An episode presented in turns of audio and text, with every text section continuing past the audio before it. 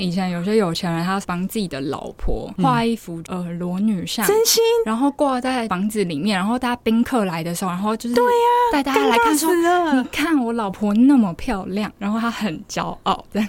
这有点像是你拍那个老婆的裸照，然后还把它放大，然后全家看了，然后还给来宾看，看得到吃不到。对，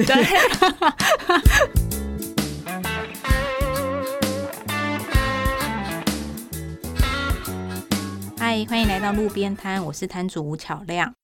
你现在收听的是路边摊的第十六集。今天这一集呢，特别邀请到过路客小雨，小雨你好。亮亮好，听众好，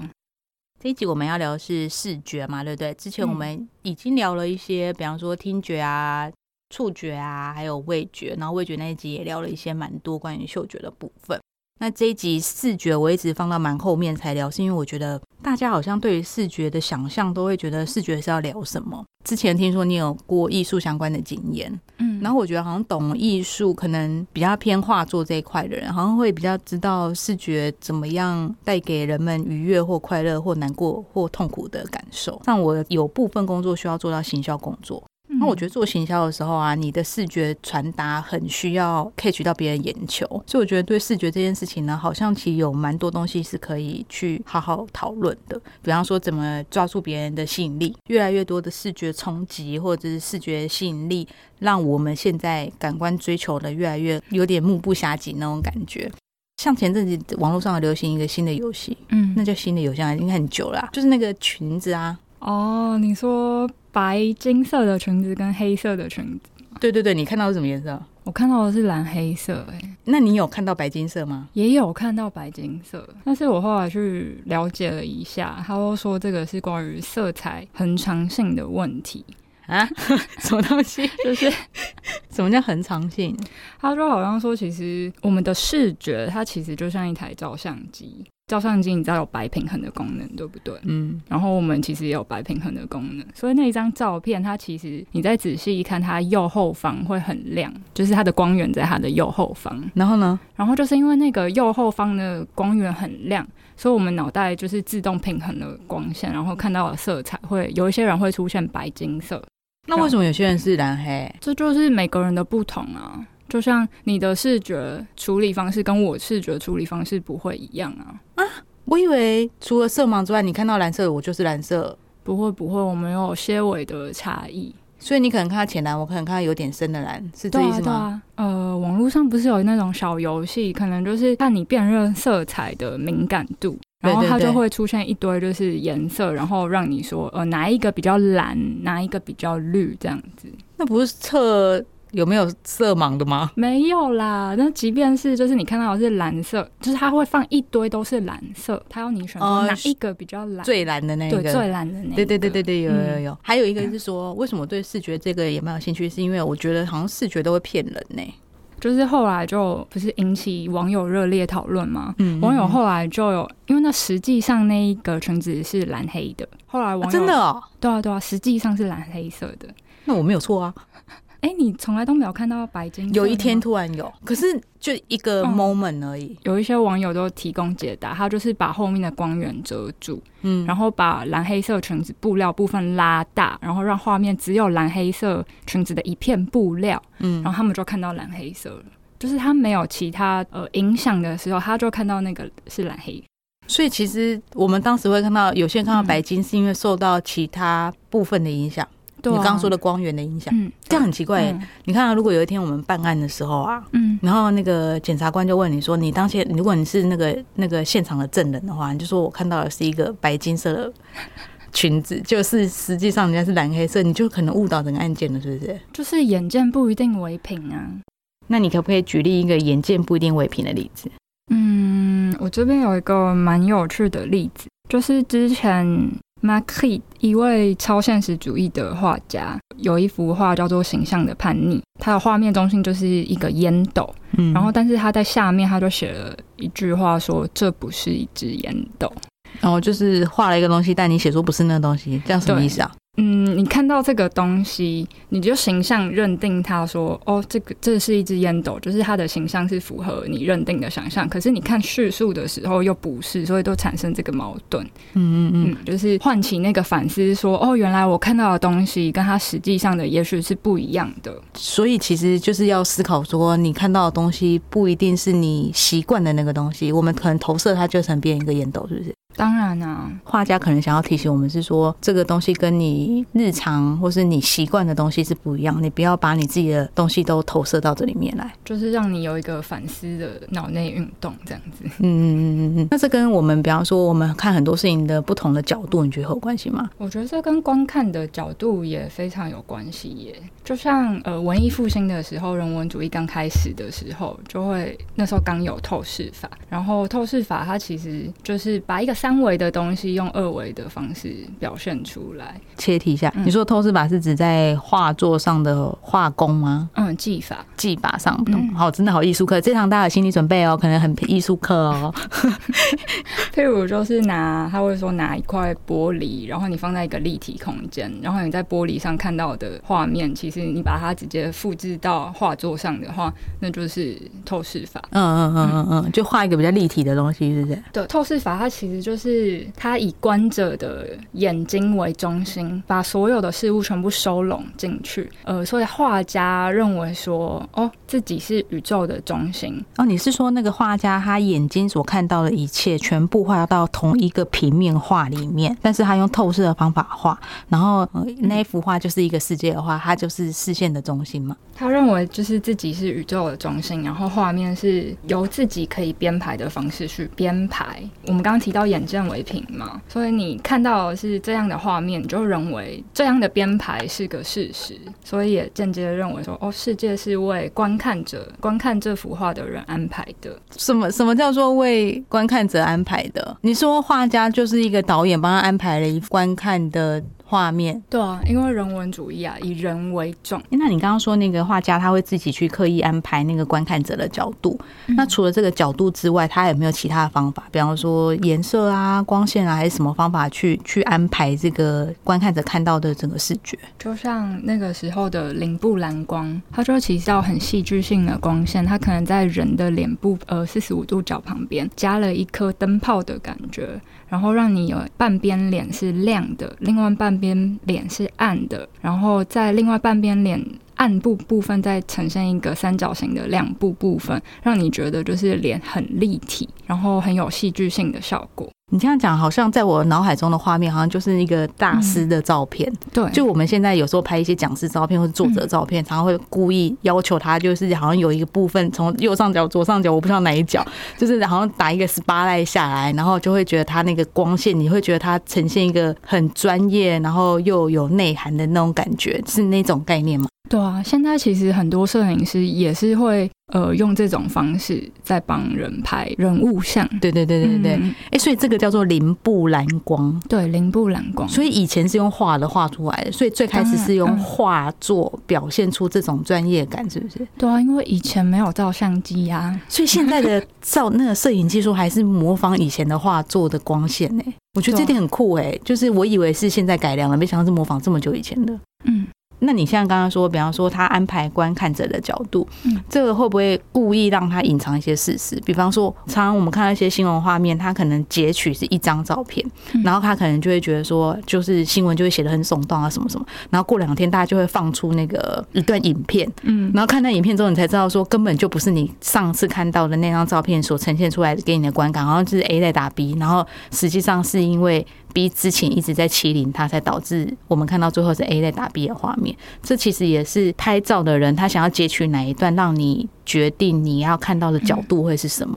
这种就是各种画面的错位啊，可能拍戏就是吻戏也是用错位的方式去表现。可是其实确实刚刚提到的照相机，它真的是摧毁永恒影像的一个工具。就是我说的永恒影像，因为那时候没有照相机，所以画面如果说是 image 的话，就是我可以刻意编排，然后它就是那个样子。那个样子是说，呃，画家安排完之后，他就在那个画作上了。对啊，他想表现的样子都是呃那样，你没有办法从其他的角度去看它。但是照相机出现之后，呃，我们突然发现，哎，中心点其实中是心点不存存在的。在的，嗯就譬如说，嗯，像以前不是有很大幅的历史画或是战争画，嗯他们就是会画很多，超宏伟的、啊，对对对，然后很多澎很湃这啊样，复杂的部分，就可能你截一个角落，各个角落都在讲一个故事，嗯 然后但所以他可能就是把三四十个故事表现在一整幅跟墙一一样大的历史画作上面。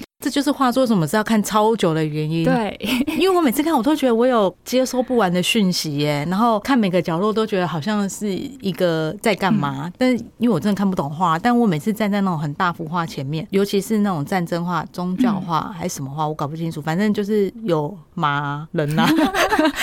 还有一些武器啊，那种画我都觉得要看超级久的。呃，所以它同时出现在同一个画面的时候，它没有跟你说顺序是什么。但是你看后来电影的出现，它其实就是把所有每一个故事、一个画面一个画面的呃表现出来，然后但是它还帮你排了顺序。嗯嗯嗯，嗯所以这个就是导演的顺序嘛，对，这、是导演的顺序，他那一幅画。但画加家入没有顺序，对啊，可是他没有时间序吗？在那个画作里面，观看者观看的方式跟艺术家想要他怎么先看到，他可以利用远近啊。什么？哦对然对后对对利对对。用光线啊、色彩来跟你说，哎、我想要先让你看这个。那这样子是不是从那个时候开始就不再是单一视角？对，那个时候永恒影像就宣告终结了。所谓永恒影像，你可以解释一下吗？没有照相机之前，你画一幅画就是截取那个画面，那个画面不可能再更改了。嗯嗯嗯嗯嗯嗯。然然后后你嗯，看，像照相机先出现，然后后来再一点点的时间是印象派出现，就是印象派它也蛮妙的，它就是它会出去外面写生，追求光线嘛，所以它哦，写生是为了追求光线哦。就是我以为是为了追求画不同的东西嘞，嗯草啊、山啊、水啊，也是，但是因为最主要刚开始是因为他们很喜欢光影的变化。所以印象派开始写生是为了追求光影的变化。对啊，因为其实他们以前就是印象派之前，他们会呃风景画，他们都记在脑海里面，然后再回去画室，这样慢慢可能画个一两年，把一幅风景画画出来。可是印象派他们就是， 这么辛苦，他们可能就把所有画具带出去之后，然后可能呃，譬如说半个小时内画一幅，四十分钟画一幅，因为他是很极致的追求光影的变化。嗯嗯嗯，嗯，呃，那时候追求光影的变化，它其实就是呈现自然原本的方式，就它画作不再是因为人类观看的角度去展现自我那样，什么意思？这边有点难呢。就是我们去追求光，去追求真实感，然后不再是就是拿回室内，然后刻意的编排过它，我们去追求那个真实感。那之前追求的是什么？画面以人为主啊，然后我们想要表达的东西是什么？哦，我懂了， 我理解一下了。所以你的意思是说，在这之前，可能画家刻意要表现出来的东西，然后他会细细雕琢，让你看到他想要看到，他特别去安排了，透过可能大小啊、远近啊、颜色、色对、光线什么的安排，让你看到他想让你看到的。我我天哪，是我理解力是不是宇宙的很 差？ 我现在才听懂哎。嗯我们刚刚说，我们那时候觉得我们是宇宙的中心，嗯可是现在我们开始到追求，光线，对，追求光线，追求自然。然后可能你看像印象派，他追求光线，那下一个的立体派，他就是追求真实的角度。他那些歪七扭八的，他其实都是把一个物品的各个角度，然后截取下来之后，呈现在同一一张画上面。就像是现在有一个圆锥体在呃桌面上，然后从上面看的话，它就是圆形；然后从旁边看的话，它就是长方形。然后他可能又把这所有的不同的角度都同时呈现在同一个画面上。那他这样怎么画的？好奇怪。所以他嗯可能画一个圆锥体的时候，那个画家一直在转，对啊，画家在转，然后他他就就是转着画这样。 他就是要呈现就是物体真实画面的各个角度，他要跟你说角角度可以从各个方面看。这叫做什么画？什么派？立体派。嗯 OK，好，那那这样子才呈现出来，就是没有人看得懂他在画什么耶。其实还是其实 你看得懂，我只有看不懂。就是可以意会。 好好，可以一回。刚刚一直强调就是不再以人为中心嘛。立体派后来一小段时间出现的未来派，我也觉得很有趣。它强调的是呃画面移动的感觉，就是它可能会同一幅画上面，它就会画一个人走下楼梯，然后它就会画说哦他有残影吗？对餐饮的感觉，然后这叫未来派哦。嗯，为什么叫未就来派？让你可以看到物体在移动。看到时间的感觉，是不是时间在对一对个画对，里时面。间的流逝就让你知道，哎、其实现在可见世界不再是属于此时此此刻，嗯它是嗯流动，表现出时间。哎、这蛮酷的，就是你用视觉可以看到时间的流动，可是那画作也就是看不太清楚在干嘛嘛，很很多个残影的。如果是走下你刚刚说的楼梯的话，那个人就有三百个。可能不到那么多，哦，三十个这样， 又是一个只能意会。 也是一个只能意会。我真不懂这个世界，我的天呐！那后来我们在视觉上还有什么样的改变吗？就我们也可以讲到视觉赋予的文化意义，就可能我们看一件东西的时候，我们不只看到它的外形，我们还会看到就是它赋予的内涵。什么叫做可以看到它的内涵？不只看到这件东西的外形，然后也会因为它赋予的文化意义，所以给我们一些影响。譬如说，呃，以以前的画作不是都长在教堂的墙壁上面吗？嗯然后可是后来复制画照相机出现，复制画出现，嗯然后就有点像是呃，把画作从它的保护区里面取出来，所以你在生活中也可以看到各式各样的有名的画作。嗯嗯嗯。所以在那之前，画很珍贵，也很少。对，然后开始有复制画或相机之后，开始可以大量复制，变得有点普及，比较能够接触得到。他就渐渐把就是绘画呃画作它的独特性跟神秘性减少了，嗯嗯，但是因为它普遍的进入我们的生活，所以呃所大家可以认出那些画作的机会又变高了，识别度变高，嗯所以现在很常其实我们也会看到像是广告它带入艺术品的画面，嗯，你说现在的广告会带入名画里面，是不是？比方说《蒙娜丽莎的微笑》，嗯，带入什么湿巾、 口 红，口红是不错可，以耶。 口红好像我不觉错得。口红好像蛮不错的，还有什么什么戴耳环的那个那个少女，就会换一个很漂亮的耳环，对好像有看过这样的广告哎、我以为那叫哭手哎、当代艺术品枯手的部分，那是一一种部分，就是广告它大部分是拿这种画作，就是因为我们认得那些画作，所以就是视觉潜意识里面嗯有这个印象，所以我们看到那个构图或者是那个画面的时候会，呃理应当觉得说，诶，它好像呃是一个很有涵养的、很有文化价值的东西。然哦后就会带出它的商品价值，对就可能跟蒙娜丽莎一样珍贵或高级或厉害之类的这样子。而且它甚至是可以是不用有意义的，啊就是你把什么意思可能譬如说嗯有一个内衣的广告，就是它在一个人面石神像的前面，然后放很多穿内衣的女生，嗯嗯，然后其实你当下一看到那个画面的时候，不会知道就是内衣女郎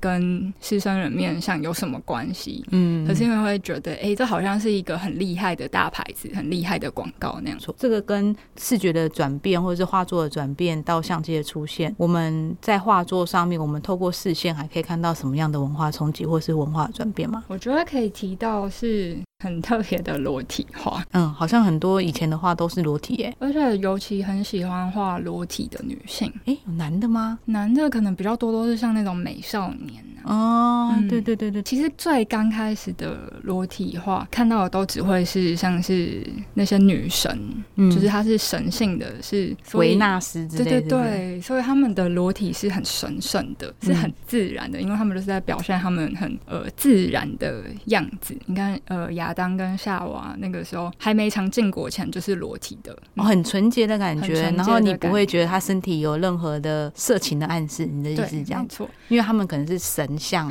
神话，或者是当时是很嗯纯洁的。OK，这就是要讲到一点点，就是呃，油画在那个时候的意义，嗯只有有钱人才有可能拥有收藏油画。嗯，因为那时候还没有相机的时候，画作是唯一有办法可以留下画面的方式。嗯嗯他们会用油画来表示自己拥有很多的东西，像是就是炫富心态，或嗯，是嗯油画是有钱人才会有的，原因是因为当时没有相机嘛，嗯所以我走到一个人家里，看到他家有一幅油画，就代表我知道他很有钱。 你应该不用看到他家里有油画，看到他家里的摆饰就会知道。 你说看到门廊，上的那个私生就知道他很有钱之类的。可是以前的人，他为了表示他呃很有钱，他第一个会投资的就是油画。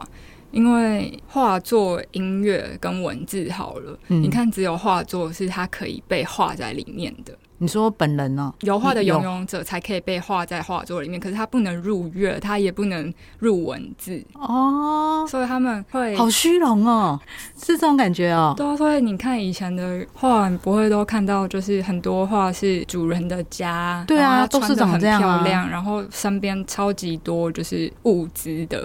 OK 就是 OK，所以富丽这是堂皇财富的象征是不是？这是代表财富的象征。他们除了那个时候会喜欢表达自己炫富、表达自己很有钱之外，他们另外一个就是喜欢表示自己很有权利，自己是一个很 man 的男子汉，嗯所以他会喜欢就是观赏裸女的画作，证明就是哦，我很你看这我样很有性欲之类的，然后我可以拥有这样的女子在我的哦，房就是间我男性的嗯荷尔蒙很强，对，所以我有一幅裸体画，代表我很强。好瞎哦， 这什么瞎概念 啊？就有一个男人房间放一个裸女照片，就觉得他性欲很强，是不是他你看，像以前有些有钱人，他甚至会就是帮自己的老婆嗯画一幅就是、呃裸女像，真心然后挂在就是房子里面，然后大家宾客来的时候，然后就是对呀、带大家尴来尬看说，死你了。看我老婆那么漂亮，然后她很骄傲，这样这有点像是你拍那个老婆的裸照，然后还把它放大，然后全家看到，然后还给来宾看说。对啊，因为你看我老婆那么漂亮，然后我还拥有了这。哦，拥有因为我了拥她，因为她很漂亮，而我还拥有她，我是拥有对，者。我还可以除了拥有它之外，我还把它画下来挂在我房子上，让你们看，让你们羡慕。哦，就让你看得到吃不到，这 对，什么概念呢、啊？好恐怖哦！所以就是刚刚讲裸体的概念，刚开始就是画作是裸女都是神性的，就会比较自然，她们的裸体都是不加修饰的。可是到一个时期之后，因为就是这些男性为了争展现这些展现 man power 之后，裸女的画作会比较像是她知道她正被看着。你说这样谁？裸女本人？嗯，裸女就会有一种，会是呃，我知道我现在正被看着，然后我要展示我的裸体给你看，就它不再是呃自然，然后毫无遮掩的状态，变得是会有一点点故意展现很妩媚或者什么样的状态？对，是不是或者甚至是呃害羞、娇羞那样子。所以那个你刚刚说那有钱人家的那个老公画，嗯可能是一个娇羞的太太的裸体放在家里啊。他可能会画就是那种很不经意的，可能哦，我穿衣服，然后衣服掉了，嗯，嗯的那种好色哦！天哪，哪就是有，很很喜欢那种窥视的感觉，然后还甚至就是窥视，呃，窥视的这个主题也是红了一阵。哎、我突然觉得艺术是有点 A 啊。就是啊，你就是艺术，就是服务王公贵族，然后嗯他们都玩的游戏都蛮 怪。 他们都玩一些正常人在玩的东西，是不是？我觉得窥视这个主题很妙，就像有一幅很有名的画叫《苏珊娜与老人》，然后其实很多画家都画过，嗯然后但是顶多列都一个一个画家，嗯他的画就是他画呃少妇正在洗澡，嗯然后就有一个男人就在左下角窥视她。嗯，其实那呈现的角度，最好看的角度其实不是那个窥视者的角度，是我们观看者的角度。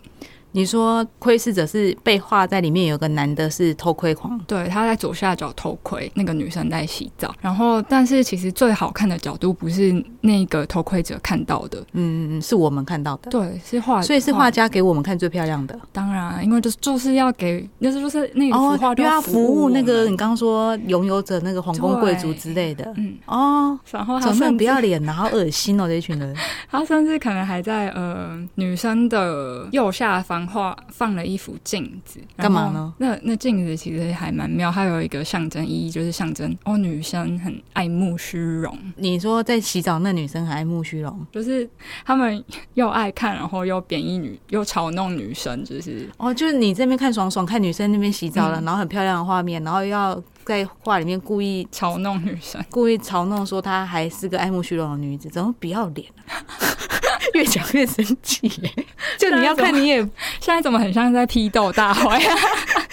突然觉得有点过分啊，怎么这样？所以以前都是玩这种游戏，是不是？到后来有比较好，呃，也不是比较好，有一些就是开始，应该说画作就是很容易，呃，很直觉性的东西嘛，所以它也可以变成是革命或是政治性的工具。嗯，就当然就是你可以这样，就是把女生物品化，或是把女生的裸体当成是奖赏在使用的话，那我也可以就是一样用你们喜欢的裸体，然后来攻击你们。什么意思？怎么样攻击？譬如说马内，他有一幅很有名的画叫做《草地上的野餐》，反正就是画面上就是有三个人在野餐，然后两个男生西装笔挺的，然后但是旁边坐了一个女生，她是全裸的。就是这幅画感觉应该没有什么问题，不是啊？不是 哪里没问题啊？两个男人在草地上野餐，一个裸女在旁边，这问题可大了。以前也会很常看到，就是男生是穿好衣服的，但是女生没有穿，不是很常看到那种东西吗？对对对，我都觉得超诡异的 啊。可是诡异的部分是因为他右下角有一坨衣服，那很像是就是那个女生刚褪去的衣服。所以其实他要表达的是，这个女生并不是女神，她不是神，然后她只是一个普通的妇人。可是代表女生不神圣吗？还是什么？就那时候在沙龙里面，就是引起很大的呃争议，因为他们觉得说，你怎么可以把一个普通的妇人，然后放到大庭广众下这样子？因为她是个普通女子嘛，男对只有男子跟女生才可以上大庭广众的面前吗？对啊，因为在刚刚讲的裸裸体化，它其实大部分都还是会把女生加上神性的部分，可是这边它不是。那位坐在草地上的女子，她就是一个很普通的妇人。哦，所以你刚刚说那个会画自己老婆的裸照只能放在家里，她也是一般的女性啊。但是她会加上一种高贵，然后加上一种神性，就是她通常会把它神性化，你刚刚说这个马内这幅画，是因为它旁边多了一个刚脱下来的衣服，而且她长得就是她就是呈现的是一个普通的妇人。所以这样子他们就觉得不可以。哦，我觉得 OK 举另外一个例子看 比较好一点。我有点受到文化的冲击。同样是马内的作品，他就是很喜欢用既有的观念，然后再攻击他们。就是他模拟了提香的。一幅画叫《乌比诺的维纳斯》，本来是一幅女神，然后她躺在床上嘛，然后但是马内他画了一样是漂亮的女生，但是那个女生她穿了高跟鞋，然后手环，她的发饰都是他们当代的饰品。你说有一个裸女穿着饰 品，超奇怪的，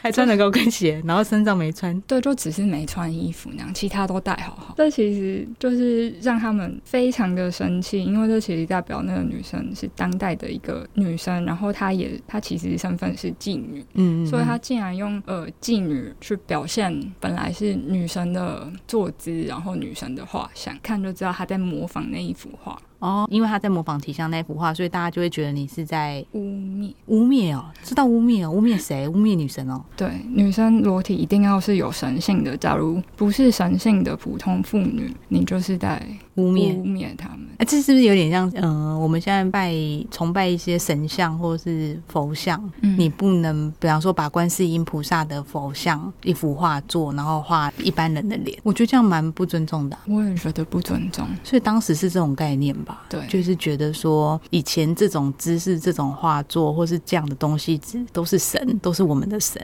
然后现在突然变一个妓女来，然后可能还放一个这样讲，是不是对观世音很不尊敬？就比方说，你观世音拿着水瓶，啊然后可能改成一个什么香水之类 的，这样确实是有点那个吼。 哎呦，突然觉得观世音菩萨、不要 原谅我，我只是在举例而已啊。我刚刚已经出现那个画面了， 对啊，就是好像好像这样想起来，确实蛮蛮不尊重一些可能在心中是有崇想崇拜地位的人吧的神。你不要同理他们啊！那不要个同时理他代们的男性很怪，你怎么会同理他们？我在想他们在想什么啊？因为我刚刚有点冲击， 不就是不合理的？对，是不太合理嘛？对他们对其实在在物化女生，或者是嗯让女生觉得是没错次等的。他们神觉物得那是他们的财产，女生是他们的财产，画跟女生都是他们的财产。所以神不是神是大家的。我的画里面只能有神。很神或神话的女性，女人只能在我身边中出现，不能在那个高贵的画里出现。我觉得是因为他们，呃，假如是女生的裸体，他们会觉得是圣洁的；但是如果是普通女生的裸体，她会觉得天哪，那是污秽的。呃，时代不一样，那审美观也不太一样。我就举个例子，譬如说像拿破仑那个时候，呃，他曾经就是到了一一个广场上面，然后就看到了一个雕像，他很生气，然后大喊说：“谁把那个大奶妈给我从广场下撤下来？”但是那一个年代，就是因为历史背景的关系，就是呃，他们觉得女生的胸部很大，就是要当奶娘的，比较贫穷人家的女子当奶娘很下贱，就是贵族女子是不自己哺乳的，哦贵族女子不能自己哺乳，对啊不能亲喂，他们不会亲喂，因为他们就譬如说，他们那时候觉得呃大胸是下所以要把自己奶弄小。那如果我生下来天生奶就是大怎么她办？就是他不去做哺乳这件事情，因为会让奶越来越大。然后，但是他们又觉得小胸那个代表是少女的纯洁，所以那时候当时的审美观是小胸好。所以那时候就是小胸好，然后但是他们明明就没有很瘦，大家可以回去就是随便找一找油画里面的女神，她们的体态都长成什么样子，大概都是就是下半身，然后呃肚子都蛮有肉的，对然后都有就是两层胸部呢小小的，因为你刚刚在讲嗯裸体化的时候，我就想到了女生的写真集啊，嗯也确实在体态上会真的差蛮多的欸。嗯，就现在还蛮追求那个腿长啊，比那个你腿长一百一、一百二的，这也是审美观的不同。其实是那个安格尔的大宫女，反正她就是也是一幅裸女背对着我们，然后她回眸看，然后但是她的脊椎部分多了一段的脊椎骨，嗯嗯，然后？那其实呃画家觉得那样比较好看，因为他可能就是想要那个时候刚好就是呃东方艺术进入，然后他们都觉得说哦怎样？东方艺术女，东方女生脊椎骨比较长不是吗？啊啊，听我说， 就突是然敌意很 强。怎样？我们腿比较短吗？ 不是因为我们会会有那些比较飘飘的纱啊那种长袍啊，可是他们没有。然后他那个画家觉得那种线条感很好看，所以他又刻意在就是脊椎加强了一段，让它可以表现出它弯曲的样子，让它好像线条感比较好看。你说那个弯曲感是因为那个纱？也有人是这样子说，因为他就是因为他他也很喜欢东方艺术，他也是被东方艺术影响。然后一方面说，他觉得这样视觉上比较好看。超级怪的，然后有人在脊椎骨上面多一节，然后觉得那个是什么东方艺术？可是我不跟你说的时候，你有发现这一件事吗？我觉得就它背很长而已啊。但你没有觉得怪，对不对？，对对对对对。嗯但你讲完之后，我就开始觉得他腿很短，那还蛮厉害的。那你比较想要以前的审美观还是现在的审美观？以前审美观是讲说胖无奶很 OK，对啊，就是活得比较自在啊，那不小心天生奶大怎么办？那你就自己很开心啊。因为现在的审美观很苛刻，大胸部跟蚂蚁腰这是很不合理的一件就事。是芭比娃娃的那个 size 啊，超变态。对，还有一个很有趣的叫麦格克效应，他就做了一个实验，呃，请了两位学生，一个是高个子，然后一个是矮个子。高个嗯子就是、他请高个子讲八八八，然后但是不发出声音，所以他就只有嘴型。嗯，然后矮个子藏在高个子的后面，然后就是矮被挡住对这样子。对对，大家看不到他。然后但是矮个子就讲嘎嘎嘎，然后有发出声音。教授后来哦，所以前面那个没有发出声音，对他只有做嘴嘴型。嗯嗯 嗯嗯，教授就问下面的学生说：“那他们刚刚讲了什么？”嗯然后就有学生就把就是八八八的嘴型跟嘎嘎嘎的声音脑补起来，变成哒哒 哒。超荒谬的。为什么叭叭叭加嘎嘎嘎等于哒哒哒啊？我真的不知道哎、果后来教授就请学生把眼睛闭起来，然后嗯再、再做一次这个嗯事情的时候，结果所有学生都听到嘎嘎嘎，就是真的有发出的 声音。嗯嗯嗯嗯，其实就是呃，视觉跟听觉冲突的时候，就会有一个脑补现象。这其实我们大脑里面有一个控制疼痛的地方， 疼痛这跟疼痛有什么关系？就是控制一个疼痛的讯号，因为可能冲冲 击太冲击了， 吓到视觉跟听觉吓到的。然后它就会释放出讯号，疼痛的讯号。然后它为了就是减缓这种疼痛，可能冲击真的 会影响这觉冲得击是有疼多痛，大啊？ 所以大脑就会开始哦，很痛很痛，好，我来合理化一下刚刚我看到跟听到的事情好了。然后把它就组合成一个新对把它的，对组不对？成成一个他觉得合理的事情，然后我自们动开始去合合理理化化这些行为。我没有想过这个是痛觉在控管这个的，有有没有什么方法？他专家有建议说，你可以把眼睛看到的事情、具体的事实用写的写下来，可以帮助你思考理性什么是真的，什么是脑补出来的。说关掉耳朵，关掉其他感官，只可能留视觉吗？先描述用文字写下说一个感官的东西，因为你现在是冲击嘛，哦，所以让一个感官感受其他的关对，掉，先处理一件事情，脑袋就不会产生冲突，因为只有一个。嗯，他们就不会觉得痛。嗯嗯嗯嗯嗯，关于视觉，突然觉得好难哦。今天突然上了一一堂艺术课，然后还没想到居然是个疼痛控制。 好，那你最后有想跟大家说的吗？那你刚刚有觉得大脑感受到疼痛吗？有啊，所以你刚刚有合理化很多，我刚刚合理化自己身材不好的事情，去现代价值的改变。今天就觉得学到蛮多的，确实是。你有疼痛感吗？刚才有觉得脑袋转不过来的感觉。 你说录音这件事 吗？好啦，那我们今天就到这边喽，好，大家拜拜。大家拜拜。